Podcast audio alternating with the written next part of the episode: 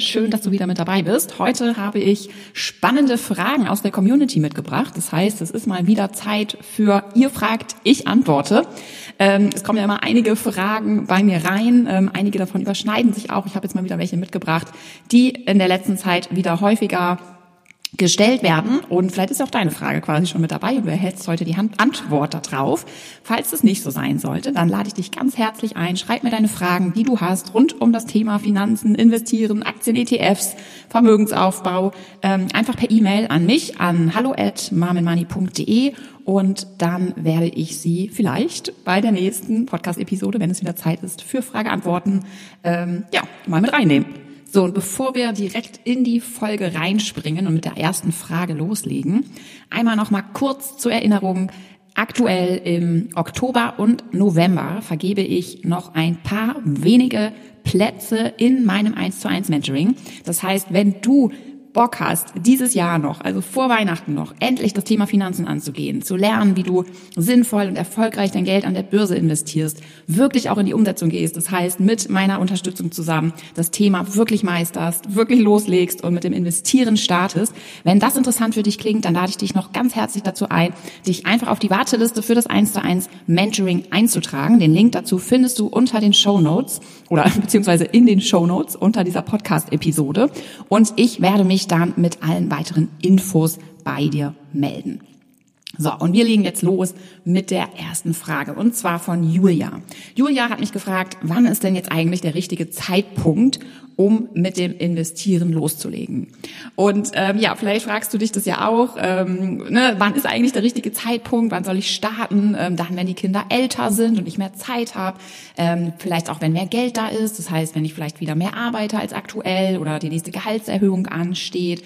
Ähm, ja, wie lange, ne, so auf was soll man warten? Warten, warte ich vielleicht auch noch auf die nächste Finanzkrise, wenn die Kurse ähm, wieder im Keller sind und es zum Beispiel günstiger ist, einzusteigen. Das heißt, ne, man wieder Anteile, zum Beispiel ETF-Anteile für weniger Geld erhält als heute.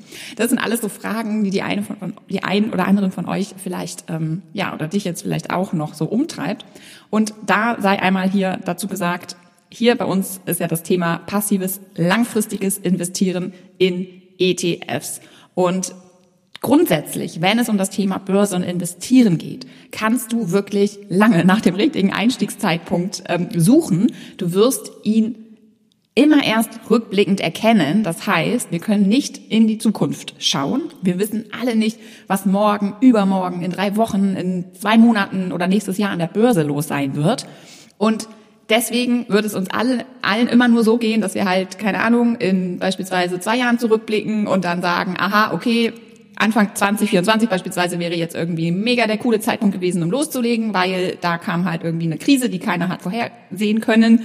Und das wäre sehr, sehr cool gewesen, da dann irgendwie mit viel Kapital in den Markt reinzugehen, um dann beim nächsten Aufschwung quasi ähm, ordentlich Rendite mitzunehmen. All das funktioniert aber nicht, ja. Das heißt, es ist eben deswegen viel, viel besser, einfach jetzt mit dem Investieren zu starten. Also damit machst du auf keinen Fall etwas falsch. Ja, also das heißt, es ist einfach so, ne, je länger du zögerst, desto geringer wird dein Vermögen später voraussichtlich sein, weil dein Geld einfach weniger Zeit hat, für dich an der Börse zu arbeiten und Gewinne zu erwirtschaften. Ja, und je später du anfängst, desto höher muss deine monatliche Sparrate sein, um eben die gleichen finanziellen Ziele zu erreichen wie jemand, der eben schon vor dir angefangen hat. Ja, und da geht es eben wieder um den sogenannten Zinseszinseffekt, also der aller, allerwichtigste Effekt oder der ähm, wichtigste Faktor beim langfristigen Investieren an der Börse ist einfach die Zeit. Und es geht darum, dass dein Geld wirklich Zeit genug hat. Ähm, also da sprechen wir eben von Jahrzehnten, Minimum 15 Jahre solltest du ja sowieso mitbringen, um eben auch das Risiko schön zu minimieren, um eben kurzfristige Kursschwankungen und die ein oder andere Krise auch aussitzen zu können. Es geht aber eben auch darum, dass der Zinseszinseffekt eben seine volle Kraft entsprechend dann nach Jahren erst anfängt auszuüben. Ja, und das heißt, je früher du loslegst, desto besser. Zeitgleich bedeutet das aber auch, dass es jetzt vollkommen egal ist, ob du 25 bist, Anfang 30 oder vielleicht auch schon 50 plus Jahre. Es macht immer, immer Sinn anzufangen. Also das heißt, es ist jetzt auch nicht förderlich zu denken, oh nein, jetzt habe ich aber irgendwie 20 Jahre ins Land gehen lassen und habe nicht angefangen und sich dann quasi wieder ne, zu grämeln und die Augen davor zu verschließen und sich einfach zu ärgern und zu sagen, jetzt ist auch zu spät. Nein, jetzt ist es nicht zu spät, aber du solltest eben wirklich einfach nicht mehr weiter warten auf irgendeinen Zeitpunkt, der sich für dich irgendwie passender anfühlt.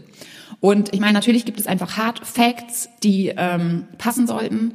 Das heißt, ähm, du solltest zumindest ansatzweise Notgroschen haben, ne? jetzt nicht hardcore verschuldet sein. Also natürlich ist es überhaupt gar keine gute Idee, ähm, mit wie einen Kredit aufzunehmen, um dann an der Börse investieren zu können. Also das heißt, ne, du solltest so deine Finanzen sollten schon recht gesund sein, sozusagen. Aber trotz allem ist es zum Beispiel auch vorstellbar, dass du wirklich mit einem sehr kleinen Betrag erstmal anfängst mit dem Investieren. Also wirklich vielleicht erstmal mit 25 Euro monatlich. Parallel baust du dir noch dein Notgroschen auf und profitierst einfach schon mal davon, ähm, dass dein Geld eben zumindest ne, diese kleinen Beträge schon mal für dich arbeiten, sich vermehren. Du siehst mit eigenen Augen eben die Power des Zinseszinseffektes. Dein Gehirn, dir werden einfach Beweise geliefert, dass es funktioniert und du wirst halt sehen, von darauf aufbauen. Dein Leben wird sich ja verändern. Es wird irgendwann wieder mehr Einkommen ähm, da sein. Du findest vielleicht auch ein viel effizienteren Weg, Geld zu sparen. Ne? Das sind alles so Faktoren, die eben kommen, sobald du das Thema wirklich in deine eigenen Hände nimmst, Verantwortung übernimmst und deine Finanzen einfach quasi in den ähm, Fokus auf deine Finanzen legst. Und deswegen sind eben wirklich all diese ja, Faktoren, ne, diese ähm, Überlegungen, wie irgendwie ist jetzt der richtige Zeitpunkt, vielleicht brauche ich doch irgendwie ein bisschen mehr Geld. Ähm, Ne, lohnt sich das überhaupt? Sollte ich da überhaupt irgendwie mit loslegen? Ist das nicht alles viel zu risikoreich? Das sind alles Themen, die uns überhaupt nicht weiterbringen, sondern für dich ist einfach ganz, ganz wichtig, dass du loslegst, dass du heute mitnimmst, völlig egal, ähm, mit wie viel Geld du startest, Hauptsache du startest und es macht immer Sinn loszulegen und einen perfekten Zeitpunkt gibt es nicht. Das heißt, rein da, ne? ähm, Wissen aneignen natürlich, dass du weißt, was du tust vorab, aber dann eben wirklich loslegen und ähm, das Geld für dich arbeiten lassen. Das ist das aller, allerbeste, was du machen kannst. So, Frage Nummer zwei kommt von der lieben Sibylle. Ich bin jetzt 52 Jahre alt. Bin ich jetzt zu alt zum Investieren? Das fragt die liebe Sibylle. Und Sibylle, liebe Grüße hier an dich. Ähm, bist du auf keinen Fall. Also es lohnt sich eben, im Grunde genommen lohnt es sich ähm, immer, ich wiederhole mich heute, ist das der Standardsatz, es lohnt sich immer loszulegen, aber es ist eben so, wir erinnern uns, wichtig ist ja, dass wir einen Anlagehorizont von mindestens 15 Jahren mitbringen. Und dann ist es quasi immer eine gute Option, wenn ich mir vorab eben das Wissen angeeignet habe und weiß, was ich tue, dann auch einen Teil meines Geldes eben zu investieren. Ja, weil ich ja eben, wenn ich diese 15 Jahre mitbringe, eben die Schwankungen ähm, und auch mal vielleicht die ein, äh, eine Krise, die dann auch noch kommt in dieser Zeit, eben auch entsprechend aussitzen kann. Das ist eben ganz, ganz wichtig.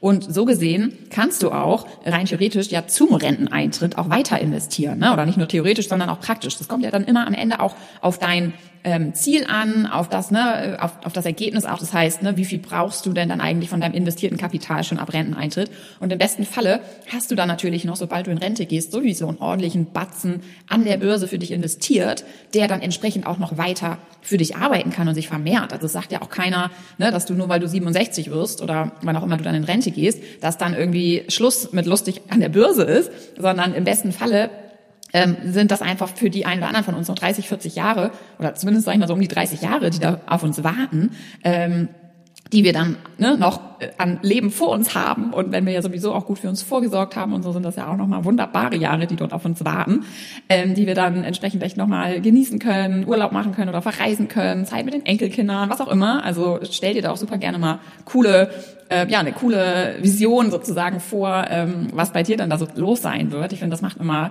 Bock, weil auch da wieder die Motivation viel höher ist ähm, im Heute, auch vom Geld was zu sparen und nicht alles auszugeben, um sich sozusagen kurzfristig zu belohnen, sondern dass man sich eben auch visuell einfach mal vorstellt, so was da alles an Jahrzehnten auch im Grunde genommen noch auf einen wartet. Und wenn man dann entsprechend sich eben auch noch schöne Dinge leisten kann, dann macht es, finde ich, auch auf jeden Fall mehr Spaß, ähm, heute sozusagen dafür ähm, zu sparen und Geld eben schlau zu investieren, damit es sich vermehrt. Was nicht bedeutet, dass wir uns hier und heute nicht auch das Leben schön machen wollen und uns was gönnen wollen. Im Grunde geht es da ja absolut um die Balance. Ne? Ähm, aber das eben nur mal eben so als ähm, Randnotiz lade ich dich auf jeden Fall super herzlich auch mal dazu ein, dir echt das vorzustellen, wie cool letztendlich auch das Ü60-Leben werden darf. Und ähm, auf jeden Fall, wie gesagt, was ich sagen wollte, ne, also auch wenn du jetzt Mitte 50 sein solltest, macht es natürlich total Sinn, dich mit deinen Finanzen zu beschäftigen und zu gucken, okay, was ist denn bei mir los? Vielleicht investierst du ein bisschen weniger als jemand, ähm, die jetzt irgendwie Anfang 30 ist oder so, ja, weil du sagst, okay, ähm, mir ist es jetzt schon wichtiger, dass ich halt noch ähm, auch ja einen höheren risikofreien Anteil auf dem Tagesgeldkonto beispielsweise habe, wo ich zur Not irgendwie jederzeit dran könnte. Das heißt, die Quote zwischen ähm, Börseninvestments und zum Beispiel Tagesgeld ähm, ersparten, ja, das kann sich vielleicht ein bisschen verändern über die Jahre, je älter du vielleicht schon bist oder je näher du an der Rente dran bist. Aber der Punkt ist halt, dass ähm, wir letztendlich ja bis zum Ende sozusagen grundsätzlich natürlich unser Geld investieren können. Ne? Ob wir das dann wollen, ob das unseren Zielen entspricht, das ist ja dann wieder eine vollkommen andere Sache. Aber auch da, jetzt gilt es einfach, ne, sich auch da nicht irgendwie von falschen ähm, Glaubenssätzen äh, irgendwie abhalt, abzuhalten, sich überhaupt mit dem Thema zu beschäftigen. Und letztendlich kannst du dir das wirklich einfach merken, jedes Geld, also was du hast, was irgendwo rumliegt und was du halt 15 Jahre, auf was du einfach 15 Jahre verzichten könntest, das kann auch investiert werden. Und ähm, das bedeutet ja auch noch nicht mal, dass du, du, du ähm, dass du nicht an das Geld rankommen würdest. Das heißt, ne, selbst das Geld, was du jetzt investierst, ähm, stell dir vor, du investierst jetzt halt einen Teil deines Geldes. Ähm, in zehn Jahren ist das alles super gelaufen und du willst einfach dir dann nochmal irgendeinen extra Wunsch erfüllen, dann kommst du an deine ETF-Anteile ran. Die kannst du verkaufen, jederzeit. Ja, das heißt, das Geld, was du investierst, ist auch nicht gebunden, wie jetzt irgendwie in irgendwelchen Rentenversicherungen oder so, wo du halt de facto erst drankommst. Ähm, wenn du in Rente gehst, sondern es ist eben wirklich ähm, ja dein Geld, deine Investments und du kannst dich jederzeit entscheiden, was du damit tust. Und das finde ich halt einfach super super cool. Ähm, natürlich macht es für die meisten von uns absolut Sinn, so viel wie möglich quasi ähm, anzulegen und dann Vermögen aufzubauen und dann entsprechend eben das auch nicht anzutasten, einfach ne, um die Rentenlücke zu stopfen, so gut wie möglich und später eben wirklich für die Rente ausreichend zu haben. Aber da ist es eben dann einfach wieder so wichtig, dass du dir das vorab ähm, einmal erschließt. Das heißt, dass du für dich einfach mal deine Rentenlücke ausrechnest und wirklich mal so eine Bestandsaufnahme machst und guckst, okay, was brauche ich denn später eigentlich ungefähr? Ja, das ist dann ja ein Richtwert, den du rausbekommst, weil sich natürlich alles noch ein bisschen, also ein paar Dinge verändern, werden sich einfach noch in den nächsten Jahren logischerweise auch mal verändern. Trotzdem ist es für dich natürlich möglich, einfach mal ne, so einen Überblick zu gewinnen, dass du sagst, okay, für meine Rente bis ne, ab 67 beispielsweise bräuchte ich halt zusätzlich aus meinen Investments x Euro, um meine Rentenlücke quasi zu schließen, um einfach zusätzlich, ne, ähm, zusätzlich zu meiner gesetzlichen Rente beispielsweise halt noch genug Geld aus einem anderen Pot zu bekommen auf mein Konto, dass ich dann monatlich halt ausgeben kann, um zu leben, um halt mein, meine Kosten zu decken. Und darüber hinaus, wenn du diesen Plan aber hast, dann weißt du ja, okay, ich kann mir aber trotzdem eben, obwohl ich jetzt finanziell ne, für mich vorsorge und mein Geld investiere für später, fürs Alter, kann ich aber trotzdem, weil ich einfach weiß, weil ich den Plan habe, ich weiß, dass ich mir das leisten kann, ähm, meinetwegen in zehn Jahren oder so Gewinne realisieren von meinen ETF-Investments und mir da halt was Geiles gönnen, ja, und irgendwie eine tolle Reise machen oder was auch immer oder ja, was auch immer dann ansteht und was dir dann auch irgendwie super Freude macht. Ähm, also das einfach auch nur mal so, ne, es ist super, super flexibel. Ähm, ETF-Investments, das heißt, sobald, ne, wenn du es in die eigenen Hände nimmst, bist du auch in der Lage, da deine Finanzentscheidung halt mittelfristig, langfristig ähm, zu, ähm, zu, zu fällen und wenn du eben das Ganze vernünftig angehst im Vorfeld, und deswegen ist es eben auch so wichtig, deswegen wiederhole ich mich hier halt auch immer wieder, es ist natürlich wichtig, sich vorab einmal Gedanken über ähm, das alles zu machen, also sprich über dein ne, finanzielles Ziel, über deine ähm, Situation einfach, was halt später da sein sollte und so weiter und so fort. Und wenn du das aber eben einmal hast, dann ähm, ja, ist es ja klar, ne? dann kannst du halt natürlich auch dein Leben leben und ähm, wie gesagt, bist da eben sehr, sehr flexibel. Genau. Ähm, so viel zu der Frage von Sibylle. Kommen wir zu Frage Nummer drei von Sandra. Sandra fragt, ähm, ich habe einen größeren Betrag geerbt. Ähm, es geht hier um circa 80.000 Euro.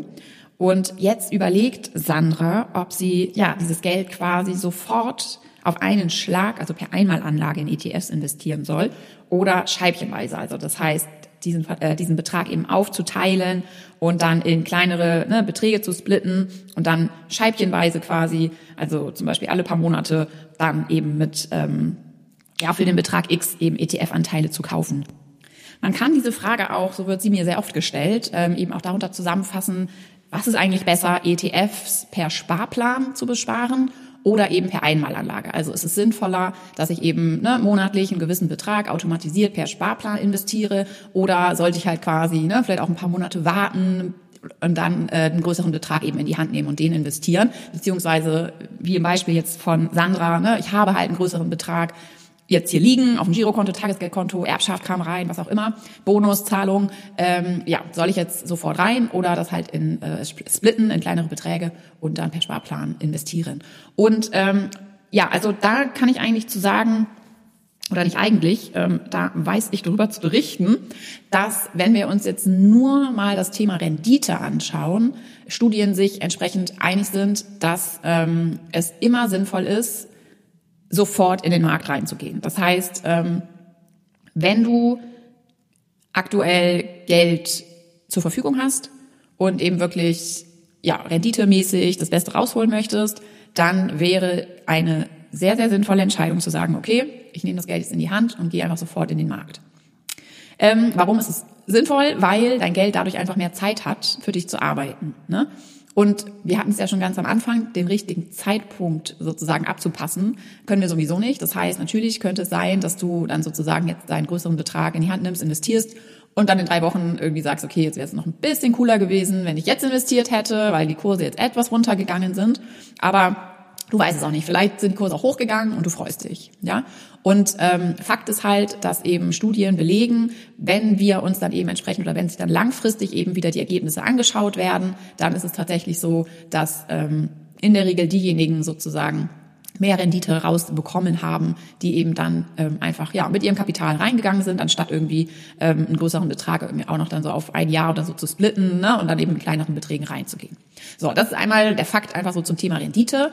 Ähm, ein anderer wichtiger Punkt aber zum Thema ähm, Splitten und ne, gehe ich mit dem ganzen Kapital sofort rein oder nicht, ist der psychologische Faktor. Und da ist es eben einfach so, dass es sein kann, dass du merkst, dass dir das einfach zu krass ist, sofort mit 80.000 Euro beispielsweise mal wie jetzt bei Sibylle, ne, in den Markt reinzugehen und mit dem Investieren loszulegen, dass du einfach Schnappatmung kriegst bei dem Gedanken daran, dass ja da 80.000 Euro von dir investiert sind, obwohl du ne, ganz neu bist in der Sache und vielleicht noch nicht so viel Erfahrung gesammelt hast und du einfach dann denkst, oh Gott, ich glaube, ich ne, würde einfach nicht mehr gut schlafen können und ständig an mein Depot denken, an meine ETF-Investments und an das ganze Geld, was da jetzt liegt und dann eben den Schwankungen ausgesetzt ist.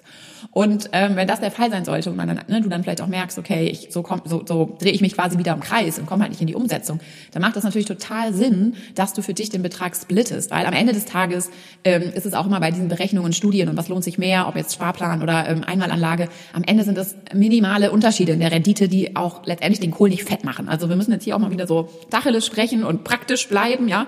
Und ähm, auch hier einfach wieder wichtig ist, dass du loslegst, wichtig ist, dass du wirklich mit dem Investieren startest und Vermögen aufbaust in, über die nächsten Jahrzehnte. So. Und ähm, das Beste, was du eben machen kannst, ist einfach dein Geld in ETFs zu stecken. Das Beste deswegen, weil es einfach immer noch am Risiko, ähm, minim, also am risikolosesten sozusagen ist, wenn du an der Börse investieren willst. Das heißt also breit gestreut, ne, global in Tausende von Unternehmen weltweit, nicht irgendwie in irgendwelche Einzelaktien oder so. Und wenn du dann langfristig dran bleibst, ne, zeigen uns einfach die historischen Daten, dass es eben immer kontinuierlich nach oben ging und du dort einfach wesentlich mehr Rendite bekommst, als wenn du jetzt das Geld eben einfach auf Tagesgeld, Festgeld oder was weiß ich wo oder Girokonto schlimmstenfalls parkst. So, also das sind die Facts, das ist das Wichtige, loslegen, ja. Und ähm, genau, das heißt, ne, es ist beides in Ordnung. Aber wie gesagt, wenn du jetzt halt sagst, okay, ich fühle mich auch super wohl damit, ähm, jetzt sofort mit den 80.000 reinzugehen, ich habe nur überlegt, was jetzt renditemäßig, technisch sozusagen das Sinnvollere ist, dann kann man tatsächlich sagen, ähm, geh rein. Also starte einfach direkt mit dem ähm, mit einem größeren Betrag.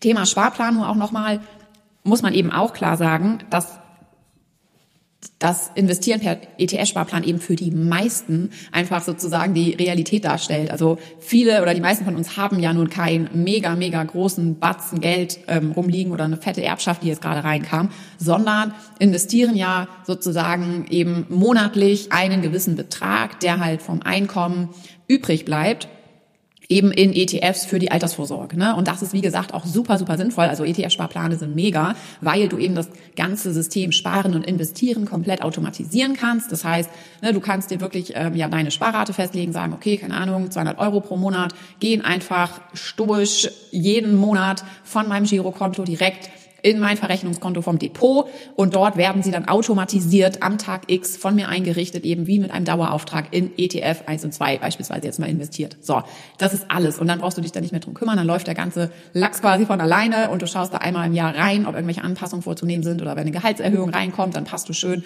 ähm, deine ETF-Sparrate beispielsweise um 50 Euro an oder so, ja, ähm, dass du einfach guckst, dass du eben natürlich auch mit deiner Gehaltssteigerung ähm, eben entsprechend auch dein, ähm, ja, deine Sparrate, ähm, die eben in ETFs investiert wird, auch entsprechend anpasst, um einfach wirklich sukzessive stetig auch immer mehr Vermögen aufzubauen.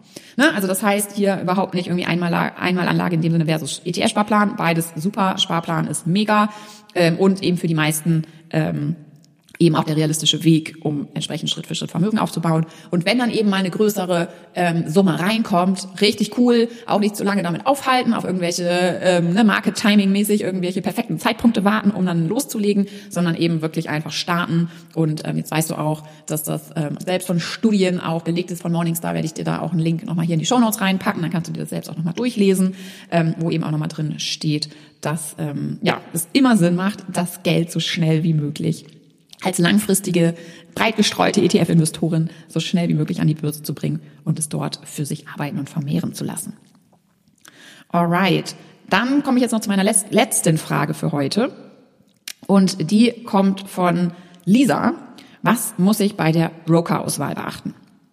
Diese Frage werde ich äh, auf jeden Fall auch sehr oft gestellt, auch immer gerne im Live-Workshop. Und ähm, die allererste Antwort darauf, was wichtig ist, ist, dass dein Wunsch-ETF dort zu besparen ist. Das heißt, ich würde immer so vorgehen, dass du dir halt überlegst, okay, in welche ETFs, äh, welche Indizes quasi sollen überhaupt abgebildet werden in meinem Wunschportfolio, ne, so ähm, und gibt es diese ETFs eben, die ich gerne besparen möchte, gibt es die bei dem Broker. Also das ist die erste, der erste Schritt. Und dann hast du noch das Thema Kosten. Und da sind eben einmal relevant die Depotführungsgebühren. Die sind allerdings inzwischen nur noch sehr selten. Das heißt, es ist eigentlich schon so, dass du bei den meisten Brokern ähm, inzwischen keine Depotführungsgebühren mehr zahlen musst. Aber nichtsdestotrotz gibt es noch ein paar da draußen. Das heißt, da einmal schauen, dass du dir auf jeden Fall einen Broker aussuchst, wo du das nicht musst.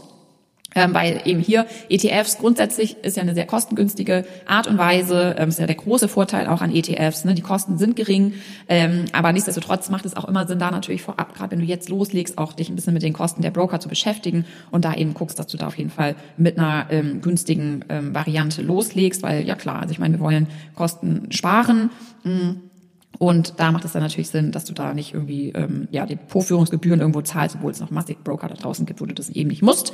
Und das sparen wir uns dann sehr, sehr gerne. Da bleibt dann wieder ein bisschen mehr Rendite bei uns. Was dann noch ähm, relevant ist, sind einmal die Kosten pro, pro, pro die Kosten pro Trade, also das heißt pro Order, also pro Verkauf oder Kauf. Das ist halt vor allem jetzt relevant Verkauf ist jetzt für die meisten von uns nicht so wahnsinnig relevant, weil wir ja Vermögen aufbauen, in der Aufbauphase sind. Das heißt, jetzt geht es ja wirklich erstmal darum, zu investieren und Vermögen aufzubauen und investiert zu bleiben. Ähm, aber auch gerade wenn du vielleicht dann schon regelmäßiger, vielleicht größere Beträge per Einmalanlage ähm, investieren möchtest zukünftig, dann wäre das auf jeden Fall auch nochmal ähm, ein Punkt, der interessant ist, den einfach zu vergleichen bei den Brokern. Das heißt, was kostet es mich eben ähm, einen größeren Betrag in ETFs zu investieren oder was würden auch zum Beispiel für Gebühren fällig werden, ähm, wenn ich verkaufe. Dann kannst du auch noch die Kosten vergleichen pro Sparplanausführung. Das heißt, ähm, ne, was kostet es, ähm, wenn ich eben Sparplan ausführen lasse, also wenn dann eben pro äh, Monat das Geld in den Sparplan investiert wird oder per Sparplan in den ETF investiert wird. Das ist von Broker zu Broker eben auch unterschiedlich. Das kannst du auch super vergleichen.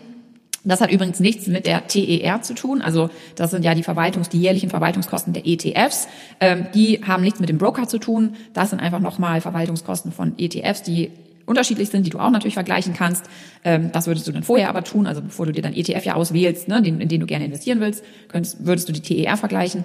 Ähm, und sobald du aber eben deinen Wunsch-ETF hast, geht es ja dann an die Broker-Depotauswahl und da ähm, spielen dann eben entsprechend die Depotführungsgebühren, wie gesagt, und die Transaktionskosten eine Rolle. Ne? Also die Gebühren pro Kauf, Verkauf oder eben per Spar Sparplanausführung. Und wie gesagt, hier gibt es eben Unterschiede und deswegen lohnt sich auf jeden Fall ein Vergleich. Am günstigsten sind nach wie vor auf jeden Fall die sogenannten Neo-Broker, also das heißt Scalable Capital, ähm, Trade Republic beispielsweise. Ähm, da ja, schau einfach vorbei, guck dir das einfach mal an, ob das für dich halt Broker sind, die in Frage kommen. Ähm, es gibt natürlich noch die Direktbanken, ja, also beispielsweise ähm, die Comdirect oder ähm, die Ingdiba Bank. Also das sind ähm, auch Online-Broker sozusagen, Direktbanken, die dann eben mal noch ein bisschen mehr Service anbieten. Schau auch einfach, ne, will ich jetzt irgendwie noch mein Tagesgeldkonto dort haben oder brauche ich jetzt wirklich im Grunde genommen einfach nur irgendwo ein Depot, wo ich halt investieren kann und meine anderen Bankangelegenheiten mache ich dann woanders und ist auch für mich okay. Ähm, also das sind einfach dann nochmal so persönliche Entscheidungen einfach, ne, was, was, was du halt sozusagen möchtest. Ähm, grundsätzlich würde ich dir auf jeden Fall einen deutschen Broker empfehlen. Und zwar ähm, ist da das Thema Steuer nochmal relevant, also damit eben die Kapitalertragssteuer automatisch ans Finanzamt übermittelt wird. Also wir alle zahlen Kapitalertragssteuer auf unsere Gewinne. Ähm, auch erstmal nicht so relevant, solange du in der Ansparphase bist und sowieso ja in der Regel nicht verkaufst und damit auch keine Gewinne sozusagen auf dein Konto fließen. Aber ähm, nichtsdestotrotz ist es halt einfach ja super praktisch und easy natürlich, wenn das grundsätzlich alles dann automatisiert vom Broker sozusagen mit dem Finanzamt abläuft. Ähm, deswegen würde ich dir auf jeden Fall einen deutschen Broker empfehlen. Und die Frage ist dann eben auch noch, ob du ja dein Depot über Smartphone oder eben über den Desktop ab, abrufen willst, also darauf zugreifen möchtest. Das ist halt einfach nochmal so reine Geschmackssache. Die meisten bieten mittlerweile auch beides an, aber da guck eben auch einfach mal für dich vorab, ne, so was da einfach, ja, was da für dich passt und in Frage kommt. Ansonsten noch ein kleiner Tipp am Rande. Achte darauf, dass du zu den üblichen Börsenöffnungszeiten handelst, also immer so zwischen 9.30 Uhr und 17.30 Uhr. Da bist du dann auch auf der sicheren Seite. Ansonsten könnte es teurer werden für dich. Also da einfach nochmal gucken, dass du eben auch wochentags 9.30 Uhr bis 17.30 Uhr, wenn du handelst, wenn du investierst, das eben dann zu den Zeiten machst. Für den Sparplan spielt es keine Rolle. Das passiert ja sowieso automatisiert. Das übernehmen ja dann die Broker quasi für dich. Und ähm, ja, da ist es dann sowieso, werden die sowieso zu den Uhrzeiten ausgeführt. Ähm, da brauchst du gar nicht, äh, gar nichts aktiv sozusagen auswählen. Alright, meine Liebe, das war's heute mit der Q&A-Session. Es hat mir auf jeden Fall mega Spaß gemacht. Ich hoffe, du konntest auch einiges wieder heute hier für dich mitnehmen und hast jetzt richtig, richtig Lust, äh, mit dem Investieren loszulegen. Also ich möchte dir wirklich auch heute nochmal ans Herz legen, ähm, ja, das Thema wirklich anzugehen. Du glaubst gar nicht, wie easy peasy am Ende des Tages das ganze Investieren, passive Investieren anhand von ETFs an der Börse ist und wie viel du tatsächlich rausholst. Ähm, ja, welch mega Potenzial es einfach ähm, für uns hat ähm, die Börse. Das heißt, ne, wenn wir unser Geld wirklich dort investieren, es ist einfach mega, mega, mega grandios. Ähm, es hat sozusagen, es beeinflusst deinen Alltag überhaupt nicht, sobald du es einmal aufgesetzt hast. Also es ist wirklich minimal Zeitaufwand, ne? ein bis zwei Stunden, die du da im Jahr benötigst, um da wirklich mal reinzugucken. Aber du wirst einfach in deinem Alltag das Bewusstsein haben, dass dein Geld eben bestmöglich investiert ist, für dich arbeitet, sich vermehrt und dir einfach ja finanziell ein ähm, super Leben quasi ähm,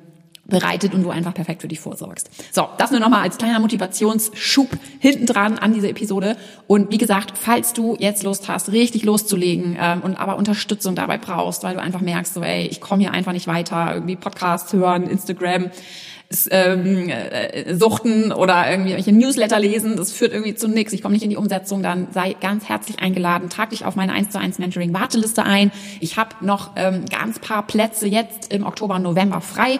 Ähm, ich werde mich dann einfach direkt bei dir melden mit weiteren Infos zu meinem 1 zu 1 Mentoring und ja, vielleicht rocken wir beide dann noch vor Weihnachten deine Finanzen und bringen dein Geld an die Börse. Ich würde mich auf jeden Fall mega freuen und in diesem Sinne wünsche ich dir jetzt noch einen wunderschönen Tag. Lass es dir gut gehen und bis zur nächsten Woche. Mach's gut, deine Ina.